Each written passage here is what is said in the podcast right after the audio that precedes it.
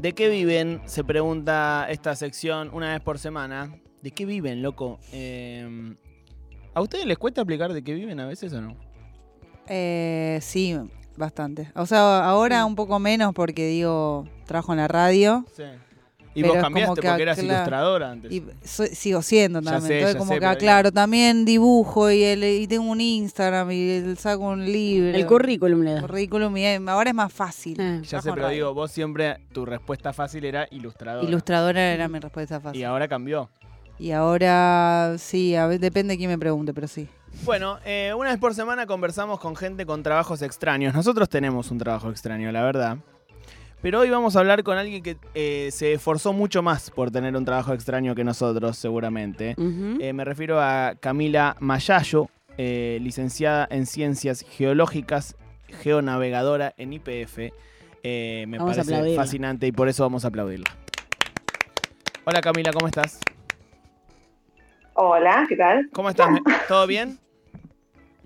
Bien, todo bien, todo bien. Che, ¿Escucha bien? eh, sí, se escucha bien. ¿Vos nos escuchas Ah. bien o no? Yo sé, yo sí, la verdad, te- como tengo un solo auricular porque ¿viste esas cajitas que tienen, o sea, perdí uno y como me quedó uno solo y bueno. Es, Eh, Me ha pasado. es, una, es una cosa que la tecnología quiso mejorar y medio que la empeoró. Re. Sí. Porque si ya era difícil No, encontr- no. encontrar los auriculares que estén por separado, lo hace algo mucho más eh, heavy. Estoy Sí. cada día más en contra de los auriculares pequeños Bluetooth, que vuelva la Ah. vincha y el coso con cable. Sí. Claro, Es- ¿En tengo qué, dos, eh, que uno de cada lado. no. eh, ¿En qué lugar de la, de la, del planeta Tierra te encontrás en este mismo momento, Camila? Estoy en mi casa, en Parque Chacabuco. Perfecto. Bien. Eh, ¿Sos eh, licenciada en Ciencias Ge- Geológicas hace cuánto tiempo? Eh, ah, yo creo que ya hace nueve años, creo en 2014 me ha recibido. Y Capa. Camila, ¿qué es tu trabajo? ¿De qué se trata tu trabajo? Mi trabajo. Eh, bueno, yo trabajo para eh, el no convencional eh, en IPF, como que el área de no convencional. Sea, yo, en particular, en la, en la parte que es como de ejecución de, de la perforación. No sé si son muchas cosas, no sé si. No, no, pero vamos de a poco porque me, me- me recopa, me, me interesa un montón. ¿Qué quiere decir el área no convencional de IPF? Claro, no- o sea, no convencional, bueno, sería como eh, que no cumple los requisitos de un reservorio convencional. Los convencionales son los que, están en la cuenca del Golfo de San Jorge, en Santa Cruz, Bien. en Chubut, son los como los que primero se desarrollaron Bien. y como que tienen ciertas características que de como de formación del reservorio, que es que hay una roca madre eh, que tiene es la que tiene la- el hidrocarburo Sí, eh, está, bueno, se soterra, cambian las condiciones de temperatura y la, el hidrocarburo, el fluido, sale de la roca madre y se expulsa hasta una roca reservorio, que es una roca que tiene como más porosidad y permeabilidad. y por ejemplo, eh, Eh. ¿cuáles, son, ¿cuáles son los no convencionales en la Argentina? ¿Hay alguno conocido? Eh, vaca muerta. Ah, o sea, ¿vos va. laburás en Vaca Muerta? Yo trabajo en vaca muerta, exactamente. Ahora Ah. estoy con llevando, o sea, monitoreando eh, los pozos, la, Sí. la perforación, o sea, el- hacer el agujero en vaca muerta, exactamente. Tengo un montón de preguntas sobre eso. La primera es si Vaca Muerta es la eh, gallina con los huevos de oro que eh, los que no entendemos nada de eso creemos Mm. que es. Depositando toda nuestra Sí, fe. Y la, sí, toda nuestra jubilación, nuestras esperanzas de tener una jubilación en eso. Y la segunda es eh, qué tan, eh, entiendo que ya algo da, pero qué tan cerca está de eh, producir a, su máxima capacidad. Eh, bueno, sí, es, o sea, es muy importante. O sea, a nivel mundial es el segundo reservorio de gas Hmm. y de petróleo, creo que es el cuarto a nivel mundial. Así que sí, tiene bastante como para dar, dar de acá a bastantes años. O sea, todo esto arrancó en 2011, así que es bastante nuevo. Eh, sí, hay un montón de, de bloques por explorar y por desarrollar. Bien, o Eh, sea, así que sí, tiene buena perspectiva. eh, ¿cómo es tu día a día? ¿Viajás a Vaca Muerta? ¿Fuiste muchas veces? Eh, no, no, no, porque en realidad la, el laburo es más que nada como eh, virtual, digamos, ¿no? O sea, como que a, a medida que perforan el pozo, o sea, como a medida que hacen el agujero, eh, lo que va pasando es que va, como que nos van, hay unas herramientas que van midiendo como determinadas propiedades del subsuelo, o sea, de la roca que está en profundidad, ese, esa información nos llega a nosotros y con eso nosotros vamos modelando el subsuelo. O sea, lo interesante de todo esto es que, o sea, lo, en lo convencional los pozos son verticales, ¿no? Ok. En el no convencional, o sea, en vaca muerta, lo que pasó, en al principio eran verticales, pero lo que se fue viendo es que en realidad la mejor opción era hacerlo horizontales. O sea, vos vas a tener 2.500 metros en vertical, Wow. o bueno, generando una curva, y después, una vez que llegas a la zona óptima, o sea, la zona eh, que tiene las mejores condiciones, a la que va supuestamente a generar más eh, producción, eh, cuando llegas a esa zona, a lo mejor unos 3.000 metros de profundidad, ahí arrancas a hacer una rama horizontal de otros 3.000 metros de, profund- de- de largo. Es una locura, o sea, no sé, el 9 de julio es un montón. Tremendo. Wow. Entonces, es banda. Lo que pasó fue que para, para desarrollar el no convencional, como que hubo que esperar como que un montón de tecnología se, se desarrolle y se nada, que llegue acá, porque también para que sea rentable, digamos, es como que son tecnologías como mucho más complejas también, ¿viste? Eh, porque imagínate que hacer 3.000 metros en, en horizontal es, es un montón. Y Eh, entonces, te- bueno, se tuvieron que desarrollar un montón de herramientas direccionales que van como definiendo, o sea, que te van indicando la posición exacta de la, de la herramienta, o sea, de cómo está el pozo en, digamos, en 3D. O sea, vos, a medida que va perforando, a mí me dan dando la información, entonces yo puedo ubicar espacialmente el punto donde están en ese momento. Wow. Eso fue loco. qué locura. ¿Y Sí, tenés eh, idea más o menos de cuánta cantidad de gente está trabajando en Vaca Muerta hoy? No, un montón, un montón porque, o sea, es eh, está toda la gente como de estudio, que la gente de estudio es la que, eh, ingenieros, geólogos, geofísicos, petrofísicos, eh, un montón de gente que como que labura más regional, entonces va identificando las zonas, digamos, cómo van a ir ordenando los pozos a perforar, cuántos van a ser, de qué manera, etcétera. Esos, ellos hacen toda la planificación del año para todos los bloques y después, bueno, estamos todos los que estamos en lo que es lo que les decía, es la ejecución de los proyectos que nos envían de estudio, ¿me entendés? Bien. Y ahí somos un montón de ingenieros también que estamos en la ejecución para ir monitoreando eh, que se haga lo que eh, nada, lo que se planificó. Claro, ¿y vos en este trabajo estás hace mucho? Eh, sí, sí, como cuatro años. Ah, bueno, en el mismo puesto, digamos, o sea, en eh, eh, Sí. trabajando para este proyecto.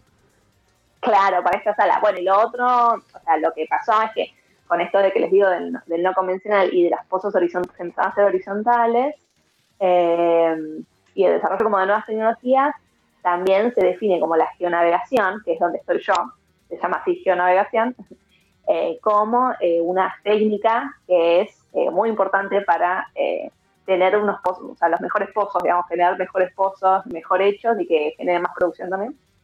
Eh, porque lo que nosotros hacemos es eh, tratar de que el pozo, o sea, la trayectoria del pozo, eh, esté en el, en el objetivo, en el mejor objetivo, en la mejor zona, digamos, la zona más rica, póngale. Entonces, y es como una técnica que, digamos, ya se venía hablando en el mundo, qué sé yo, y lo que hace IPF es como armar su propia sala, o sea, con gente de acá. O sea, no, digamos, como que no, no hacer una cosa terciarizada, Ujú. sino como que hacer su propia sala eh, con estas nuevas técnicas. Y hay, bueno, somos- eh, somos- Argentina, Argentina es un país eh, que tiene buenos geólogos y geólogas. Por supuesto. y Cami, ¿qué, qué te Eh, no, inspiró? sí, hay mucha, hay mucha, um, hay muchas facultades, o sea, es muy, muy, hay por todas las provincias, digamos, todas tienen eh, facultades de geología y como que sí, depende, digamos, de en qué zona estés, como que tiene más, o, o sea, como que está más orientada a distintas cuestiones, pero de la UBA me parece que está más orientada a cosas como de investigación, no sé si vas a San Juan es más tipo como minera, digamos, como que depende de la orientación, pero hay un montón. ¿Y vos dónde y por qué estudiaste ciencias geológicas, Cami? Eh, yo en la UBA, acá en la Universidad de Buenos Aires. Eh, ¿Por qué? Porque, eh, bueno, no, no sabía mucho, o sea, la verdad que no sabía mucho del tema. como que fue, fui una de las que, como que llegué a la carrera y como que, eh, me como que todo el tiempo me sorprendía de, de las cosas que aprendíamos. Como que tenía algunos compañeros que eran como, no sé, capaz más nerd, ponerle. Ya estaban más al día. Mil videos de... viste los que ya habían, habían visto Discovery, los volcanes, como que ya tenían como ahí un background de, de info. Eh, yo fui más tipo paracaídas porque me había gustado la descripción que decía como que eh, como que se viajaba mucho al campo y estabas como en contacto con la naturaleza también, porque en sí es como una ciencia que trata de entender como los procesos de la, de la Tierra, entonces como que esa parte me, me había gustado. ¿Qué querías hacer cuando eras chiquita? Bueno, pues, no, nada que ver, no, no sé, actriz, no. Eh, hablamos, Después quise estudiar. Hablamos con Camila Mayayo, que es licenciada en Ciencias Geológicas, trabaja en Vaca Muerta, es geonavegadora de IPF, en el ¿De qué viven? Eh, Cami, yo no sé si te, te mato con esta pregunta, pero más o menos de lo que se sabe o de lo que vos sabés, ¿cuántos años tiene la Tierra? ¿En la Tierra? Sí. Eh, sí, no, se sabe. como cuatro, o sea, en realidad está como 4.500 millones de años. Está, eh, ya está como 4.000 establecido. 4.500 millones de años, dijiste. Ok. Un montón. Wow. Eh, o sea, sí, 4.500 millones de años, sí. O sea, Son unos años, sí. eh, sí. Después el, sí, un montón. Después el, eh, lo que es como que arranca como la, lo que se sabe más, como cuando ya arranca el, el, el paleozoico, son 500 millones de años. En realidad, como que hay un montón de, eh, de años, ya te digo, como 4.000 millones de años que no se sabe mucho, como que hay poca info, ¿viste? Porque se fue como formando el Mm. planeta Tierra, etcétera. Eh, por ejemplo, lo de Vaca Muerta, que les que hablábamos recién de Vaca Muerta, es una formación geológica que, que es, eh, que es, es un mar, o sea, es un mar eh, en la zona de Neuquén, Mendoza en ese momento, no había cordillera, había un mar ahí. Eh, y eso más o menos es 150 millones de años.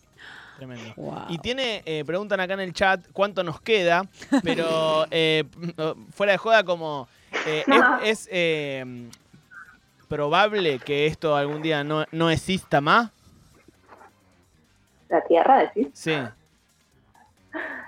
Eh, no, no lo sé. Verdad. Yo lo que sí me acuerdo que había estudiado en la facu que en un momento eh, el sol se va a apagar. Eso me lo acuerdo como se va a apagar, no sé, Me acuerdo que había unos cálculos para determinar cuán- como que es una estrella, entonces como en un momento se apaga y bueno, me acordaba de eso, pero faltaba mucho, mucho. Bien. Eh, bien. La Tierra, mm, no sé, la verdad, si tiene un fin eh, así como natural. eh, Camila, antes de... no, de- seguramente nosotros, nosotros no, eh, terminemos antes como especie. me imagino. Sí, eh, Bien. Eso no, no faltaría tanto. Eh, Camila, antes de, de saludarte, eh, de despedirte, te vamos a hacer el Quinichín, que es un sistema que tenemos aquí milenario, que mezcla la quiniela con el I Ching. Son 80 números que van, o sea, del 0 al 80. Vos estudiaste geología, entonces no te sorprende, pero yo digo 80 números, tengo que aclarar que van del 0 al 80. Eh, y el Kiniching te devuelve una frase de una personalidad destacada de la cultura, del arte, de la ciencia, en fin. Del, 0, del 1 al 80. Eh, 42. El 42. ujú, Uy, uy, uy. El 42. Mm. Mira vos. Es una A frase de Wow. Buzz Lightyear que dice al infinito y más allá. Me encanta. Tremendo. Siempre Bueno. algo tiene que ver. Tremendo. Siempre Mm, no algo, siempre algo tiene que ver. Gracias Camila por contestarnos de qué vivís. Dale, gracias. Chao. Seguimos aquí en Ayúdame Loco, amigos, al infinito y más allá.